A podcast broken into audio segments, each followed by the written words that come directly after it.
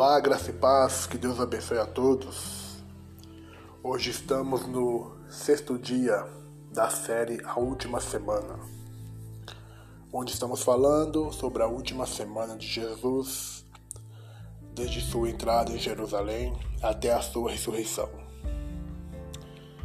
Depois de uma noite longa para Jesus, o dia amanheceu em Jerusalém. Os sacerdotes e anciãos se reúnem em conselho para matar Jesus. Eles o amarram e levam para Pilatos. O remorso cai sobre Judas. É como se Satanás saísse dele e deixasse ele diante do seu ato. A traição tem um preço alto. Judas não suporta. Ele procura aqueles que o pagaram, joga as moedas ao chão, sai e vai se enforcar. Pilatos recebe a Cristo e o interroga. Os acusadores estavam todos ali.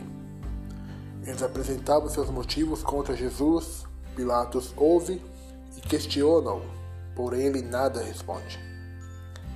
Pilatos fica impressionado com o silêncio do mestre.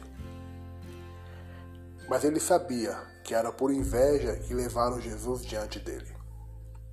Ele mesmo não via nenhum motivo para condená-lo ele se aproveita da tradição para tentar livrar Jesus. A tradição era libertar um preso nessa época. Diante do povo está Cristo e Barrabás. Ele pergunta: Quem vocês querem que eu liberte? O povo responde: Solta Barrabás, solta Barrabás. Tanto Herodes quanto Pilatos, eles não viram nenhum motivo para condenar o Senhor. Diante da insistência de Pilatos, o povo gritava cada vez mais alto: Solta Barrabás! Solta Barrabás! Pilatos se inocenta do sangue de Jesus. Solta Barrabás e entrega o mestre nas mãos dos soldados. Jesus é escarnecido, apanha, tem as vestes rasgadas. Em sua cabeça é colocada uma coroa de espinhos. Sofre injúrias e enquanto apanha, ele ouvia: Profetiza-nos quem te bateu, ó Cristo. O cordeiro que tira o pecado do mundo é levado ao local da crucificação.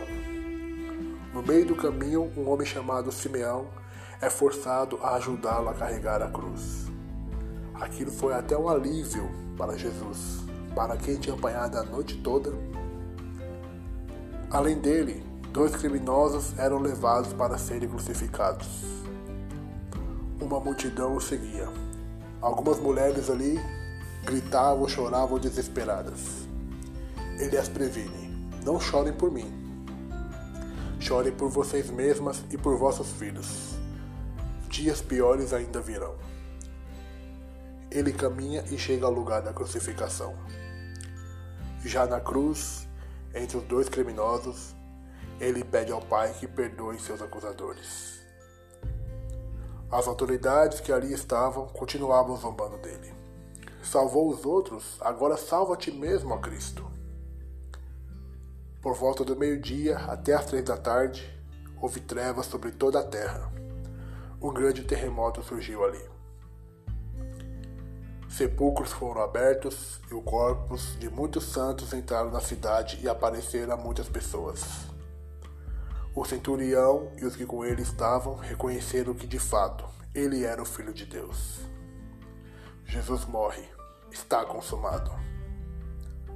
Como já estava morto, não foi preciso quebrar seus ossos. Mas um soldado pega a lança e fura ao lado de Jesus. Outra vez, Jesus dando vida à voz do profeta Zacarias, no seu capítulo 12, versículo 10 o corpo é retirado da cruz e colocado em um sepulcro emprestado, onde ninguém ainda havia sido posto. Uma pedra é colocada para fechar o sepulcro. As mulheres choram e alguns se retiram dali. Luto total entre os discípulos. Muitos já tinham fugido será um dia de reflexão para eles.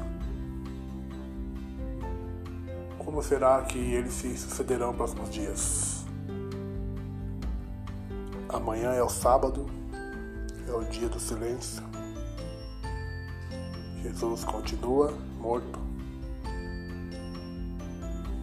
No próximo episódio, encerraremos a nossa série,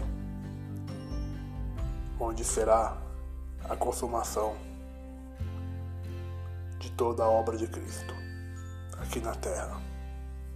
Nos acompanhe, que Deus te abençoe, fique na paz, fique na paz do Senhor.